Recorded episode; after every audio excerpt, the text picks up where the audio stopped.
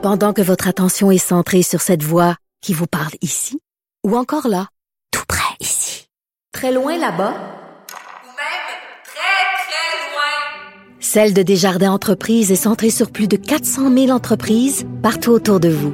Depuis plus de 120 ans, nos équipes dédiées accompagnent les entrepreneurs d'ici à chaque étape pour qu'ils puissent rester centrés sur ce qui compte, la croissance de leur entreprise. Comme les autres. Pour elle, une question sans réponse n'est pas une réponse. Geneviève Peterson. Cube Radio. On est avec Jean-Louis Fortin, directeur du bureau euh, d'enquête. Salut Jean-Louis.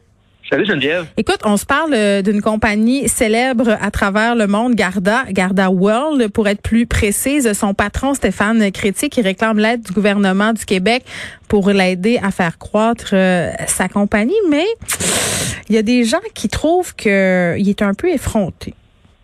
Oui, il y a des gens qui trouvent qu'il est mal placé pour euh, s'abreuver à l'État québécois comme ça et demander de l'argent, alors que, selon toute vraisemblance, Stéphane Chrétien euh, ne contribue pas beaucoup euh, en payant des impôts au Québec. Alors, je m'explique. euh, puis les gens, on a publié une analyse super intéressante de Jean-François Cloutier, euh, mon collègue au bureau d'enquête là-dessus, en fin de semaine. Ouais.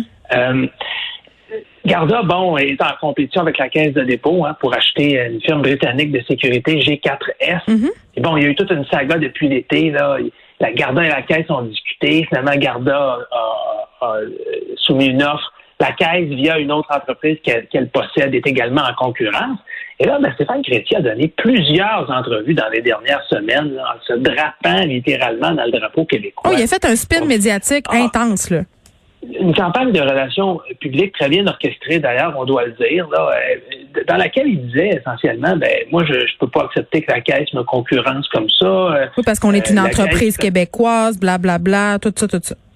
Exactement. Et on sait qu'en même temps, ben, Garda demande de l'argent d'investissement euh, Québec pour d'autres euh, projets. Il pourrait y avoir des, des partenariats qui pourraient être faits. Là, la question qu'on se pose, c'est c'est un résident du Québec, puis que tu paies tes impôts, tu es peut-être en droit de t'adresser au gouvernement pour demander un coup de main ou te réclamer euh, de, euh, de, de, de- justement de recevoir de l'aide. Mais dans le cas de Stéphane Chrétien, le problème, c'est que ça fait au moins euh, depuis 2011 qu'il a déménagé à Dubaï. Puis à Dubaï, euh, le taux d'impôt, là, c'est 0 T'en payes pas. Ben, c'est ça. Hein, au Québec, là, Stéphane Chrétien a 4,6 millions de salaires Ah, annuels. il est à selon le rapport de 53% d'imposition. À taux marginal de 53 Hey, Mon Dieu, Geneviève. ça 50 paraît que tu sors avec un com- Je Ça paraît avec un comptable. C'est 53,6 en fait. Juste. Wow! Tu m'impressionnes. Effectivement, donc, c'est beaucoup plus que ce qui, c'est beaucoup plus que ce qui paierait à Dubaï. Oui. Et bon, là, maintenant, la question, c'est où paie-t-il ses impôts? Puis évidemment, on peut pas téléphoner à Revenu Québec et demander Stéphane Crédit, lui, euh, sur son, sur son, avis de cotisation euh, l'année passée, combien il a payé, tout ça. Évidemment, ce sont des dossiers personnels. Mais euh, mon collègue Jean-François euh, Cloutier a parlé à plusieurs fiscalistes qui, eux, sont convaincus que euh, M. Crédit paie ses impôts euh, à Dubaï, ne serait-ce que parce qu'il il, il a déclaré plusieurs fois au fil des années que maintenant il était résident de Dubaï. Donc Euh, pourquoi s'il était c'est pourquoi s'il est résident de Dubaï, il paierait des impôts au Québec, tu sais? Exactement ça. Et c'est pas la seule, c'est pas le seul critère, mais un des premiers critères pour euh, euh, déterminer où tu dois payer des impôts, c'est ton lieu de résidence. Donc, ces gens-là, les experts à qui Jean-François Cloutier a parlé, disaient, ben, essentiellement, il serait mal placé pour demander de l'aide d'État québécois si, effectivement, il ne pas ses impôts au Québec. Ce qu'on a découvert en plus de ça, c'est que il- il a quand même gardé un- tout un pied à terre ici euh, euh, à Laval, en fait, au moins pendant de nombreuses années, euh, à travers un litige qu'il avait en cours avec son euh, un- une entreprise qui a fait des rénovations euh, à la maison. Il expliquait que quand il venait ici, ben, il y a une maison, là, un boulevard euh, à, à Laval, là, où, où il, il, avec une porte de garage rouge, là, bon, et qui semble très, très, très, très bien protégée. Et il le disait lui-même que quand il venait à Montréal, c'était la maison qu'il utilisait dans le cadre des procédures judiciaires. Oui, puis c'est une maison, euh, pardon euh, Jean-Louis, c'est une raison, une maison euh, qu'il avait fait, M. Crétier, rénover à grands frais. On parle de travaux s'estimant euh, à 4 millions de dollars. Là.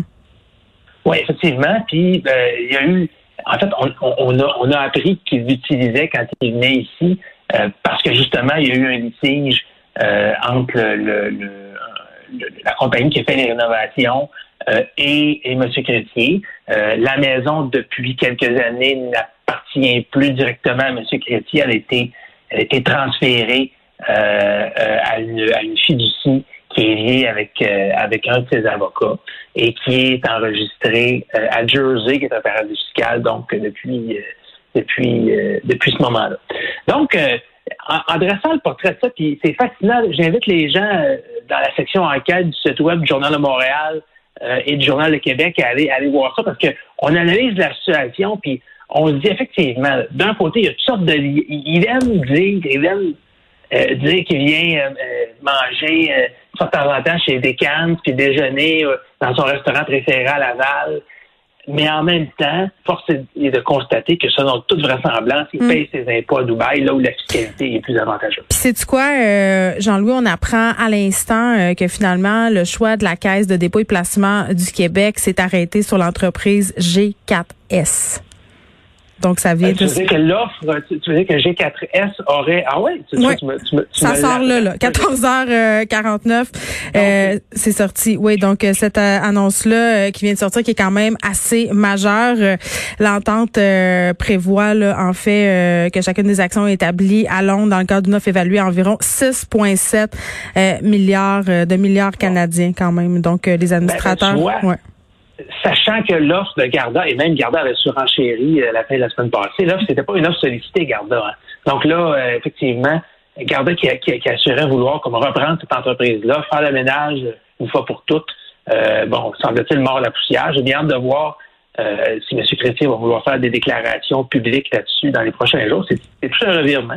Ben oui, puis euh, je veux juste souligner au passage que Gardawell quand même avait bonifié son offre la semaine passée. Est-ce que Garda va hausser encore euh, sa mise? C'était déjà quand même une offre qualifiée d'hostile. On verra qu'est-ce qui va se passer, mais plusieurs autres rebondissements sont à venir dans ce dossier-là. Jean-Louis Fortin, merci beaucoup de nous avoir parlé, Jean-Louis qui est le directeur du bureau d'enquête.